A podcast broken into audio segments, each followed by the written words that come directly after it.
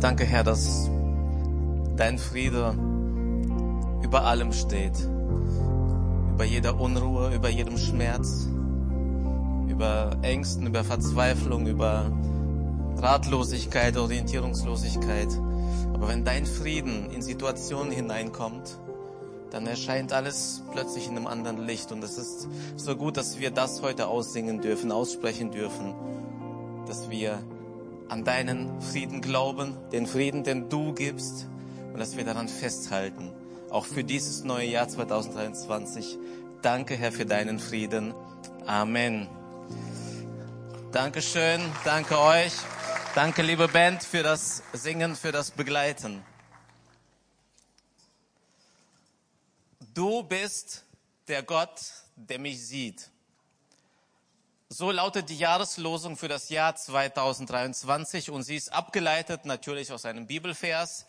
Und der Vers in voller Länge steht in 1. Mose 16, 13. Da heißt es, und sie nannte den Namen des Herrn, der mit ihr redete.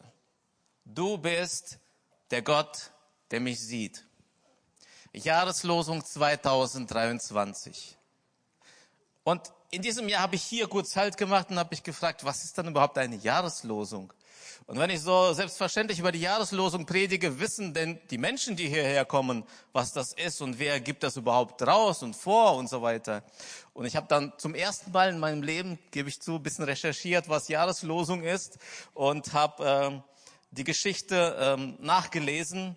Die Jahreslosung wird rausgegeben von der Ökumenischen Arbeitsgemeinschaft für Bibellesen. Zu dieser Arbeitsgemeinschaft gehören verschiedene christliche Verbände, auch die Vereinigung evangelischer Freikirchen, damit auch der BFP und auch wir als Elim Hannover. So ist der Weg. Entstanden sind die Jahreslosungen im Jahr 1930 während der Zeit des Nationalsozialismus. Da gab es einen schwäbischen Pfarrer namens Otto Riedmüller, und er wollte den nationalsozialistischen Parolen der damaligen Zeit etwas aus der Bibel entgegensetzen, ergänzen. Und so lautete die erste Jahreslosung im Jahr 1930, ich schäme mich des Evangeliums von Christus nicht. Klasse Geschichte, ein guter Ursprung. Und ich finde es sehr passend auch in unsere heutige Zeit, denn auch heute müssen wir den Parolen dieser Zeit etwas Fundiertes, voller Frieden aus der Bibel entgegensetzen. So lautet also die Jahreslosung für 23, du bist der Gott, der mich sieht. Dieser Vers, den ich vorgelesen habe, ist natürlich eingebettet in eine Geschichte oder besser gesagt in einen Teil einer etwas längeren Geschichte. Und wir werden heute tief, etwas tiefer in das Wort Gottes einsteigen. Wir glauben, dass das Wort Gottes heute aktuell ist, oft selbsterklärend und wir nehmen als Prediger noch ein paar Beispiele dazu, sagen was dazu, aber eigentlich hat das Wort selbst Kraft und eine Aussage. Deswegen gehen wir durch das 16. Kapitel des ersten Buches Mose heute. Der Vers steht glücklicherweise ganz hinten am Ende des Kapitels, also müssen wir das ganze Kapitel durcharbeiten. Und ich habe heute vier Schritte entdeckt, vier Teile, die uns zu dieser Jahreslosung hinführen. lade euch ein, mit mir gemeinsam zu lesen, zu hören und für uns, für das Jahr 2023 Wünsche, Ziele, Vorsätze, was auch immer abzuleiten. Beginnen wir mit dem ersten Abschnitt erstes Buch Mose, Kapitel 16, Verse 1 bis 3. Und das habe ich überschrieben mit Wir arbeiten mit Gott zusammen. Hier heißt es, doch Sarai, die Frau Abrams, bekam keine Kinder. Sarai hatte jedoch eine ägyptische Sklavin namens Hagar. Da sagte Sarai zu Abram, der Herr hat mir keine Kinder geschenkt schlaf du mit meiner Sklavin. Vielleicht kann ich durch sie Kinder haben. Abraham war einverstanden. Na gut. Manchmal lese ich so zu Hause und denke, komm, komm, ey. Sarai, Sarai gab ihrem Mann ihre ägyptische Sklavin Hagar als Nebenfrau. Sie lebten damals schon zehn Jahre im Land Kanaan. Okay, lass uns dem mal ein bisschen auf den Grund gehen. Sarah hat eine Idee. Und sie, sie merkt, boah, sie kann keine Kinder kriegen. Und die Idee war, boah, das wäre schade, wenn wir keine Nachkommen haben. Vielleicht könnten wir ja durch meine Sklavin, sie ist noch ein bisschen frischer, jünger, wahrscheinlich hübscher, mein Mann wird es irgendwie ertragen. Vielleicht könnten wir durch sie Kinder bekommen. Und Abraham sagt, na gut, okay. Ungern, aber ja, weil du das so möchtest. Ähm, ich habe mich gefragt, war das für die damalige Zeit üblich? Ist diese Geschichte aus heutiger Sicht so absurd? Aber damals war es ja vielleicht ganz okay, ne? weil da gab es einfach irgendwie einen anderen Blick darauf. Und ich habe gedacht, ja, man könnte das so und so und so erklären. Und dann habe ich gesagt, Moment, Albert, um was geht's denn hier eigentlich? Kannst du mal zurückblättern? Das ist oft so eine gute Hilfe. Wenn ihr in einer Geschichte seid, in der Bibel nicht klarkommt, einmal zurückblättern und gucken, um was geht's denn da? Und siehe da, im Kapitel zuvor verspricht Gott Abraham, Nachkommen zu geben. Er sagt, Abraham, ich weiß, du bist alt, deine Frau auch. Ich weiß, da ist nicht mehr viel. Ta, ta, ta. Aber äh, ich will die Geschichte nicht komplett wiederholen. Ich verspreche dir, Abraham, du wirst Nachkommen haben.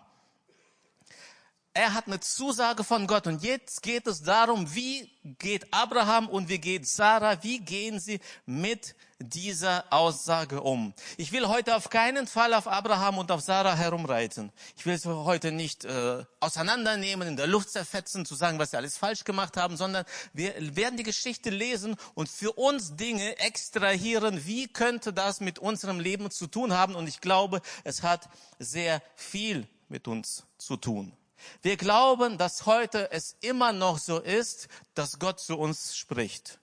So wie er damals Abraham versprochen hat, hat mit ihm also irgendwie kommuniziert. Ich weiß nicht genau auf welche Art und Weise, aber wir glauben, das passiert auch heute, dass Gott entweder zu dir selbst spricht durch einen klaren Gedanken, beim Bibellesen fühlst du dich irgendwie total angesprochen, oder er gibt einem anderen Menschen ein Wort für dich und jemand kommt auf dich zu und sagt, ich glaube, ich habe das so auf dem Herzen, ich habe das von Gott empfangen, dass Gott dir das und das und das sagen möchte. Wir glauben, dass es heute immer noch passiert. Okay, was dann? Wenn Gott dir also etwas zusagt, so wie Abraham, dann hast du damit mit dieser äh, Prophetie, mit diesem Wort auch eine Aufgabe, denn du musst dich fragen, was nun? Was tue ich jetzt? Was fange ich mit dem an, was Gott mir gegeben hat? Worin liegt mein Beitrag und was ist Gottes Aufgabe?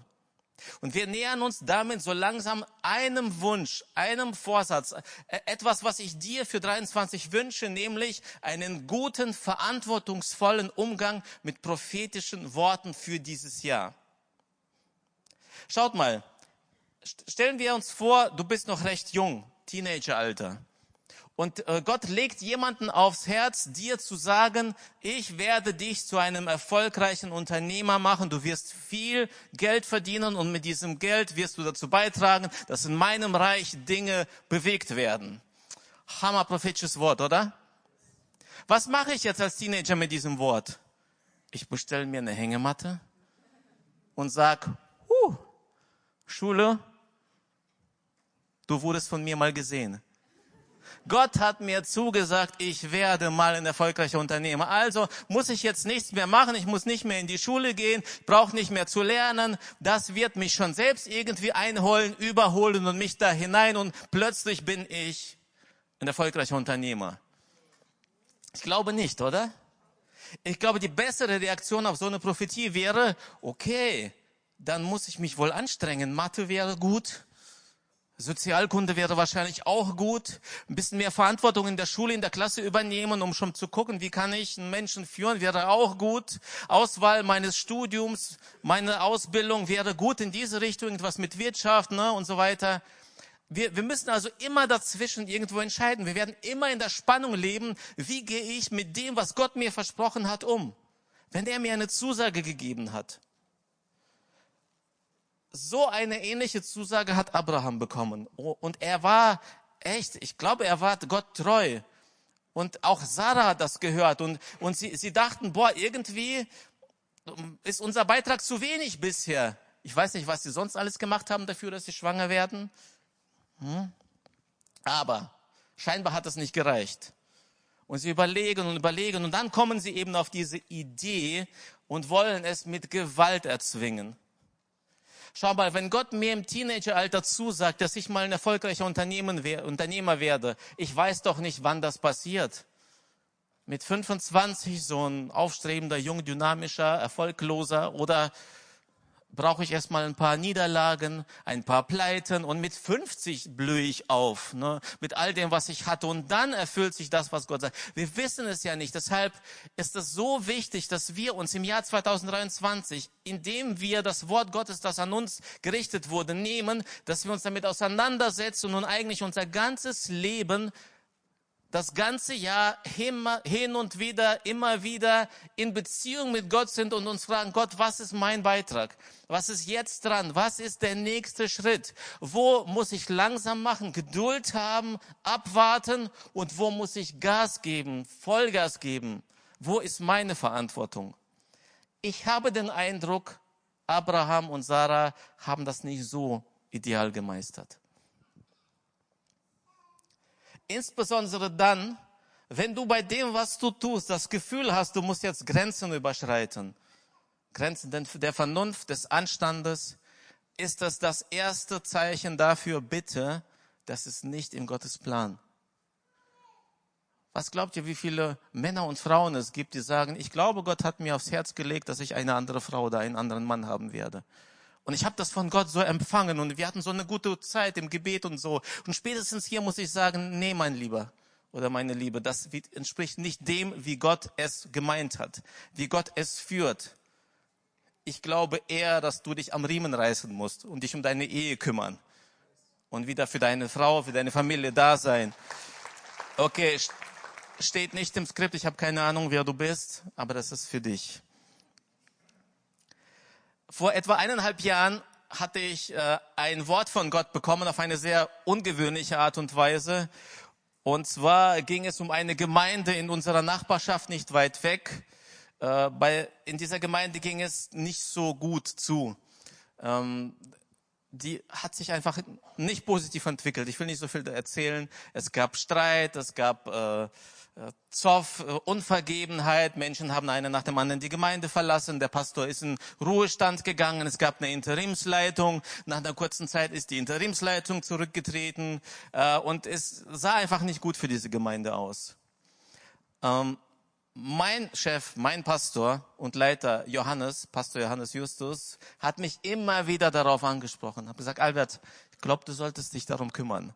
Und für mich war klar, ich bin gerade hier in einer neuen Situation, in einer Verantwortung. Es ist nicht gerade so, dass wir bei uns in der Elim Hannover so viel Leiter und Mitarbeiter haben, dass ich sage, boah, was könnte ich denn heute so anstellen?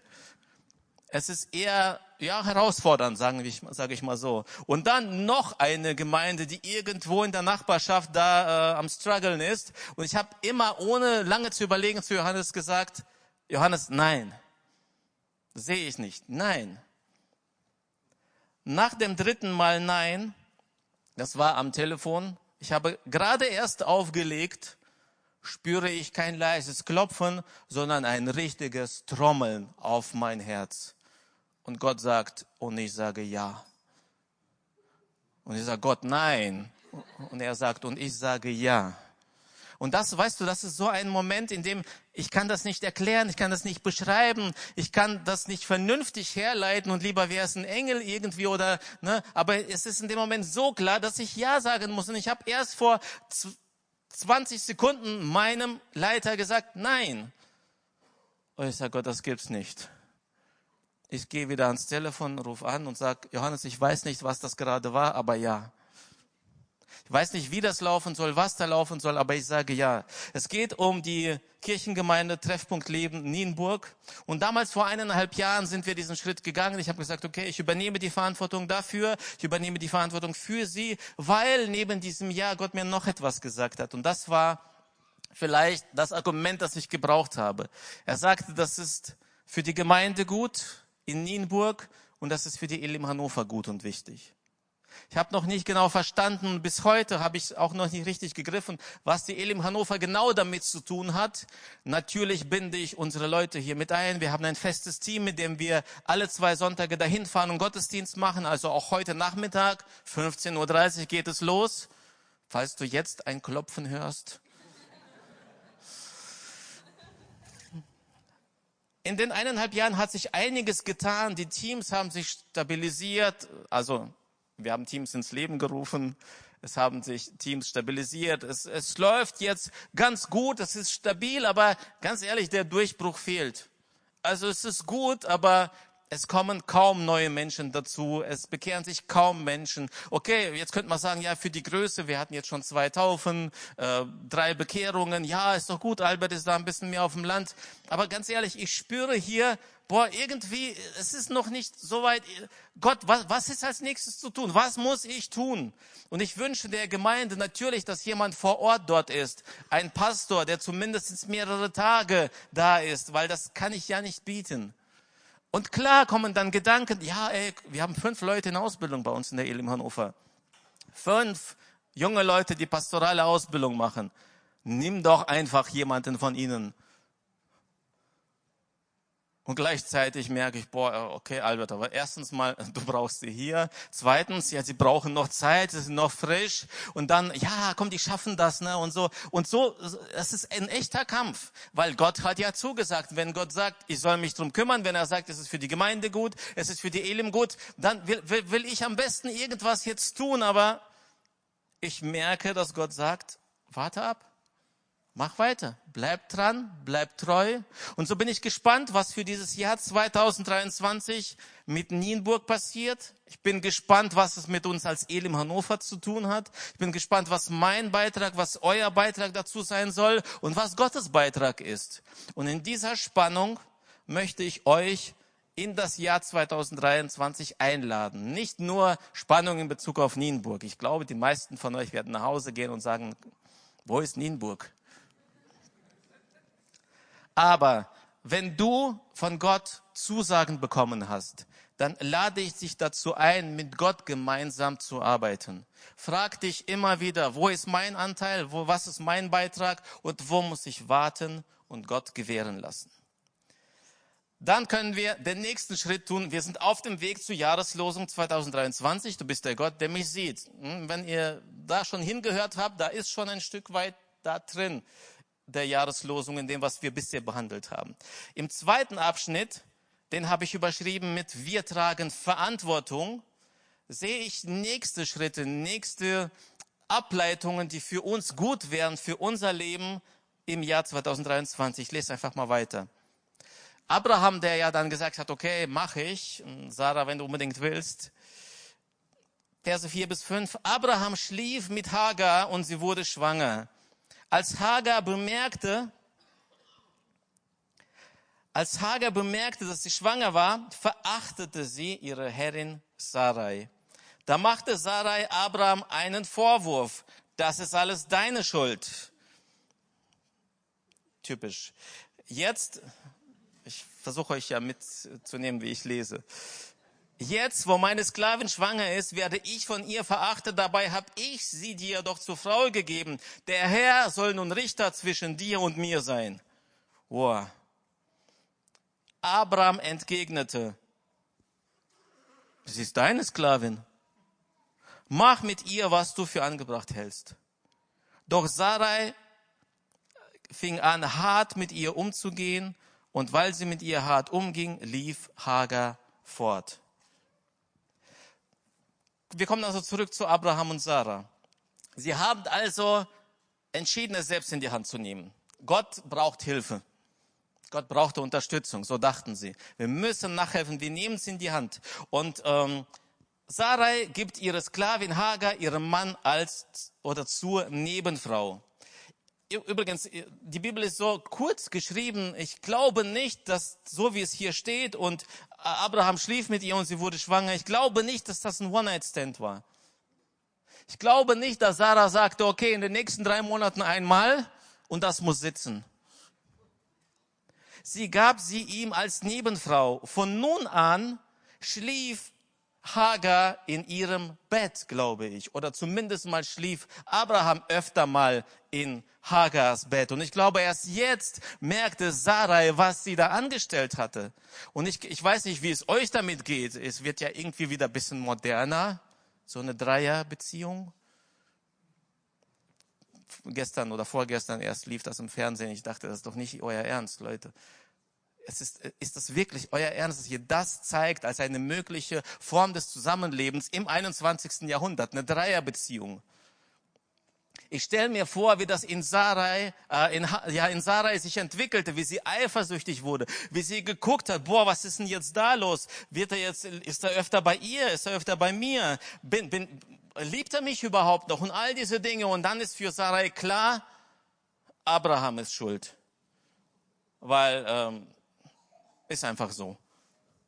Und ähm, ich will auch heute nicht so sehr auf Sarai rumhacken und nicht sagen, ey, Sarah, das hättest du dir doch denken können. Ist doch klar, was, habt ihr euch denn gedacht? Was, mich hier vor allem bewegt hat, war die Reaktion von Abraham. Äh, und jetzt geht's echt, ich will nicht nur zu den Männern sprechen, aber zu all denen, die in irgendeiner Form Verantwortung tragen in ihrem Leben, in ihrem Job, in, in einem Team hier im Bereich oder wie auch immer. Abraham hatte Verantwortung für seine Familie, für das Handeln in seiner Familie, für alles, was aus der Familie herausfließt. Und schaut mal, wie er auf diesen Vorwurf reagiert. Er entgegnete ihr, sie ist deine Sklavin, mach mit ihr, was du willst. Und als ich das gelesen habe, dachte ich, hallo, Abraham, sie ist deine Nebenfrau. Okay, wenn das damals nicht so wichtig war, sie ist schwanger. Sie trägt ein Kind von dir in ihrem Bauch. Und du sagst, ist nicht meine Sklavin.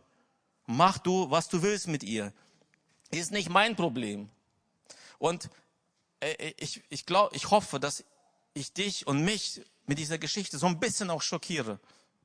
Und ich wünsche dir und mir, dass du da, wo du Verantwortung hast, wo auch immer das ist im Leben, in der Familie, im Job, in der Gemeinde, in der Freundschaft, in deiner Beziehung, dass du dich der Verantwortung stellst.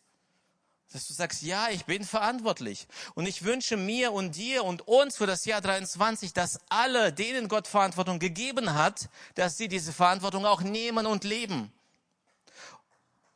Danke. Ich wünsche dir und mir und uns, dass du diese Verantwortung lebst ob du es gut gemacht hast oder weniger gut. Und wenn du es versaut hast, verbockt hast, vermasselt hast, auch dann stellst du dich dazu und sagst, ja, ich war's. Wir müssen hier nachjustieren, wir müssen nachbessern. Die Entscheidung war nicht gut, die wir getroffen haben, aber ich bin verantwortlich. Ich stehe dazu. Ich wünsche dir auch, dass du dann Verantwortung übernimmst, wenn es gut läuft. Und bitte, das darf auch sein, auch in Deutschland, im Land der Optimierer und Verbesserer und nicht geschimpft ist gelobt genug, dass wir auch da Verantwortung übernehmen und sagen, das ist gut gelaufen, das habe ich gut gemacht. Das hat unser Team gut gemacht. Das war eine gute Entscheidung. Nicht nur negativ, sondern sagen, ich trage Verantwortung und unter dieser Verantwortung, mit dieser Verantwortung leben wir mit all den Konsequenzen, die es gibt. Dritter Schritt, und wir kommen, soll, wir sind jetzt über den Berg, wir kommen langsam Richtung Ende. Dritter Schritt ist, auf dem Weg zur Jahreslosung, Gott hört. Äh, Moment mal, Albert, die Jahreslosung lautet doch, du bist der Gott, der mich sieht. Aber meine dritte Überschrift ist, Gott hört. Lesen wir den Abschnitt, Verse 7 bis 12. Der Engel des Herrn fand Hagar in der Wüste, neben der Quelle am Weg nach Schur. Also Hagar ist abgehauen weit weg und sie ist da in der Wüste. Und der Engel sprach zu ihr, Hagar, Sklavin von Sarai, woher kommst du und wohin gehst du?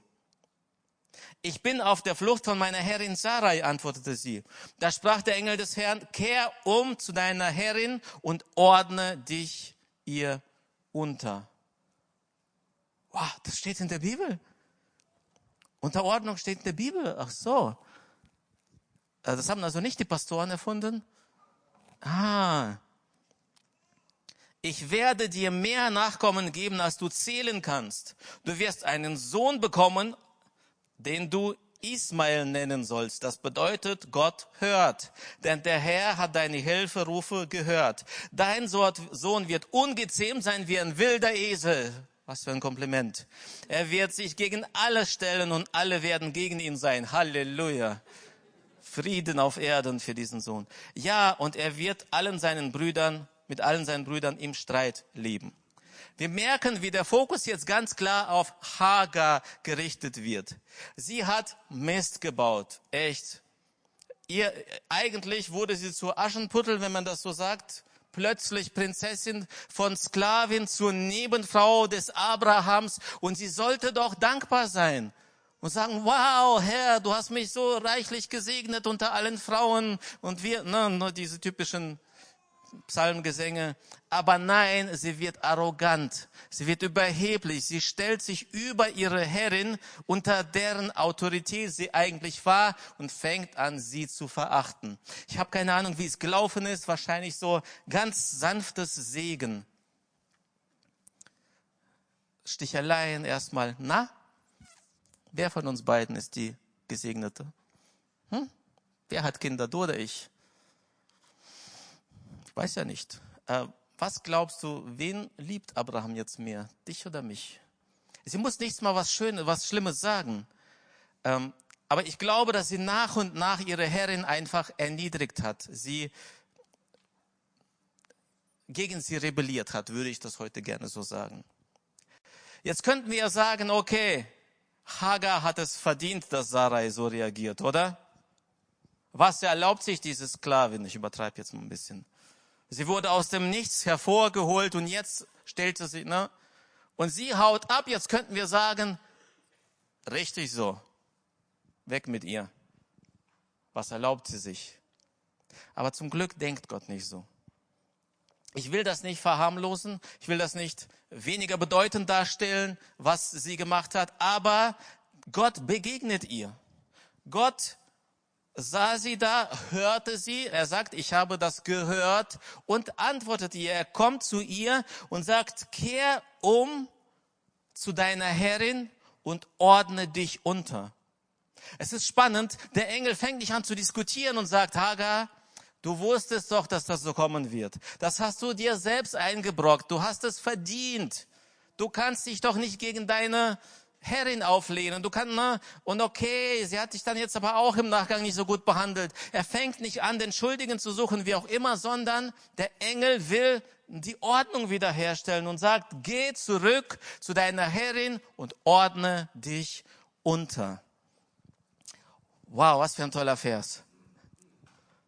Oder fühlt sich das bei euch nicht so toll an? Der Engel sagt, geh und ordne dich unter. Dein Problem ist Rebellion. Dein Problem ist, dass du dich deiner Autorität über dir nicht stellst, nicht beugst. Nicht das Verhalten an sich, nicht die Art und Weise, nicht das, nicht wer wo was irgendwie falsch gemacht hat, sondern der Engel sagt, geh wieder zurück zu deiner Herrin und ordne dich unter. Um alles andere kümmere ich mich. Das ist nicht mehr deine Aufgabe, deine Verantwortung. Ähm, das erinnert mich an die Situation, als ich noch äh, in meinen jungen, wilden Ende 20ern war.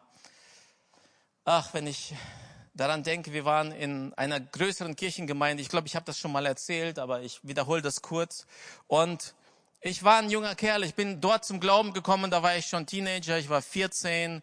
Ich, äh, die Gemeinde war sehr traditionell, Dinge sind da einfach so gelaufen, weil sie so gelaufen sind und weil es schon immer so war. Und ich habe immer Fragen gestellt und diskutiert und ich habe schnell gesehen, wo die Gemeindeleitung nicht richtig liegt theologisch. Es gab regelmäßig Bibelversschlachten. Wir hatten am Mittwoch Bibelstunde. Das war mein Tag. Ich habe echt meiner damaligen Gemeindeleitung das Leben so schwer gemacht und ich dachte, ich bin der Held, weil ich sie ja aufklären muss, wo sie falsch liegen und so weiter. Und äh, ich weiß nicht, dann kam der Moment, wo wir mit ein paar Menschen zusammen, mit ein paar Freunden, eine neue Gemeinde gegründet haben. Und es gab dann dort natürlich, es gab Ärger und wir wurden dann nicht so schön verabschiedet, klar alles. Und es gab Gebetstreffen. dass Menschen wieder zurückkommen, weil sie dachten, ja, das ist falsch, dass wir quasi eine neue Gemeinde gründen. Und sie haben für alle gebetet, dass sie zurückkommen. Außer für mich. Ich übertreibe jetzt ein bisschen, aber so kam mir, so kam mir das zu Ohren. Sie dachten, also Gott sei Dank wurden wir erlöst. Ich habe das damals überhaupt nicht verstanden. Also theologisch glaube ich heute noch, dass ich im Recht bin. Aber die Art und Weise, wie ich das gemacht habe, ich habe einfach gegen meine Leitung rebelliert, öffentlich. Wir haben uns Schlachten geliefert. Ich weiß nicht, wie sie mich überhaupt haben so lange gewähren lassen. Aber für mich war nicht klar, dass der Inhalt und meine Absichten, mein Herz, das nicht aufwiegen können, dass ich meine Leitung über mir nicht akzeptiere. 2009 haben wir mit ein paar Freunden eine Gemeinde gegründet. Ich war für Jugendarbeit unter anderem verantwortlich und es lief super. Ich habe die ganzen Jugendlichen aufgegabelt, die keinen Bock mehr auf Gemeinde hatten, auf Kirche. Ich habe mit ihnen wieder Jesus gefunden. Ich habe sie zu Jesus geführt, habe sie aufgepäppelt, habe ihnen Verantwortung gegeben. Sie sind gewachsen und gewachsen und wir waren in der Jugend oft mehr Menschen als im Gottesdienst am Sonntag und ich dachte, cool. Und dann fingen sie an, gegen mich zu rebellieren, sich gegen mich aufzulehnen das in Frage zu stellen, was ich oder wir vereinbart haben. Und in diesem Moment höre ich wieder dieses Klopfen ans Herz. Und Gott sagt, was hast denn du gedacht? Was der Mensch sieht, das wird er ernten. Weißt du noch damals? Ich glaube nicht, dass Gott mir eine auswischen wollte, dass er mich erniedrigen wollte. Er wollte mir nur eine Pause gönnen, eine Lektion erteilen, würde jemand sagen, damit ich mein Leben wieder auf die Reihe kriege, damit meine Zukunft in Ordnung ist. Und ich habe sowas von verstanden, begriffen, dass ich daneben lag, dass ich Fehler gemacht habe. Und ich habe die Gemeinde aufgesucht, Kontakt zu Gemeindeleitung gesucht, habe mich in aller Ausführlichkeit entschuldigt, was mein Verhalten anging, habe Vergebung gebeten. Und ab dem Moment ging es wieder. Zurück zu Hagar und ihrem Gespräch mit dem Engel. Hagar, Gott sagt zu ihr, du wirst einen Sohn gebären, wenn du wieder zurückgehst, wenn du dich unterordnest. Du wirst äh, viel Nachkommen haben. Und der Sohn, den du zur Welt bringst, soll heißen Ismael, der Gott, der dich hört. Denn ich habe dich gehört kürze das jetzt einfach gleich ein bisschen ab und wir kommen auf den Schluss, ähm, zum Schluss. Gott sagt ihr, ich habe gehört, das ist das, was zählt. Nenn deinen Sohn Ismael. Und das ist eine Aussage, das wünsche ich dir, dass du weißt für das Jahr 23, egal wie sehr du daneben gelegen hast, wo du auch Mist gebaut hast, wie auch immer. Ich will Sünde nicht verharmlosen. Sünde ist furchtbar. Sie macht vieles kaputt. Familien, Freundschaften, Teams. Aber trotz allem, wo auch immer du warst, Gott hört immer noch. Und ich bitte dich, ich wünsche dir für das Jahr 23, dass du, wo auch immer du stehst, zu Gott rufst zu Gott betest, dass das, was du getan hast, nie schlimm, schlimm genug ist, dass du dein Gesicht nicht mehr zu Gott heben kannst. Denn Gott hört. Gott stellt sich vor als der, der hört. Und nun die letzte Verse und ein paar Sätze zur Jahreslosung. Gott sieht. Verse 13 bis 16. Da nannte Hagar den Herrn, der zu ihr gesprochen hatte, El Roy. Denn sie sagte, ich habe den, den gesehen, der mich sieht. Die Quelle erhielt später den Namen Beer Lachai Roy. Das bedeutet übersetzt Brunnen des Lebendigen, der mich sieht. Hagar aber gebar Abraham einen Sohn und Abraham nannte ihn Ismael. Vielleicht erinnert ihr euch, wenn ihr an Heiligabend hier wart, dass ich meine Heiligabendpredigt mit dem Gedanken geschlossen habe oder mit einem Auszug aus dem Film Avatar, und ich habe hervorgehoben, wie wichtig es dem Volk Navi war, sich auf eine bestimmte Art und Weise zu grüßen, nämlich mit Ich sehe dich. Ich wusste damals noch nicht, dass die Jahreslosung 2023 lautet, der Gott, der dich sieht. Und ich dachte, ah Mann, hätte ich es mir lieber für diese Predigt aufgehoben. Aber es war schon spannend, wie Gott so Sachen einfädelt, ne? wie er dann lenkt und führt. Ne? Und ich habe auch gesagt, ey, eigentlich wollen wir alle mehr oder weniger gesehen werden. Und es gibt wahrscheinlich, es gab noch nie so eine gute Möglichkeit gesehen zu werden wie heute. Ich sage nur Social Media. Ich weiß nicht, ob du dann wirklich gesehen wirst oder ob das gesehen wird, was du da zeigst, aber nicht dein echtes Ich. Aber ich glaube schon, dass wir Menschen so eine Sehnsucht danach haben, mehr oder weniger. Ich will, dass jemand mich sieht, dass jemand mich wahrnimmt, dass er erkennt, was ich wünsche. Bei Ehepartnern ist das ein Riesenproblem. Anstatt Wünsche zu äußern, wünschen wir uns lieber, dass der Partner das sieht. Er muss das doch sehen. Und wenn Tanja und ich Ehevorbereitungskurse machen, na, mit, äh, mit Menschen, die sich von mir trauen lassen, ist das meine Hauptaufgabe, das Ehepaar dazu zu bewegen, darüber zu reden, was sie fühlen und was sie sich wünschen. Es ist so schwer, Leute. Ich krieg die Krise, wenn wir das tun. Weil oft die Männer sagen, ich fühle gar nichts. Und dann sage ich, du hast keinen Zugang zu deiner inneren Welt. Klar fühlst du was. Äußer das. Oder wenn Frauen sagen, er muss das doch sehen. Nein, sag es ihm. Äußer das. Und warum bringe ich das jetzt zum Schluss vor dem Gebet? Das soll jetzt keine Comedy werden. Gott stellt sich vor und sagt, ich bin der Gott, der hört. Nenne deinen Sohn Ismael. Ich habe gehört. Und im nächsten Satz benennt Hagar ihn um in Gott, der sieht. Weil ich glaube, in diesem Gott sieht, ist so eine versteckte Passivität drin. Er muss, jemand muss mich doch sehen. Gott muss mich doch sehen. Und weißt du, das ist das, was ich dir vor allem wünsche für 23. Ja, Gott sieht. Er, er sieht, wo du gerade steckst, aber er wartet, bis du sprichst.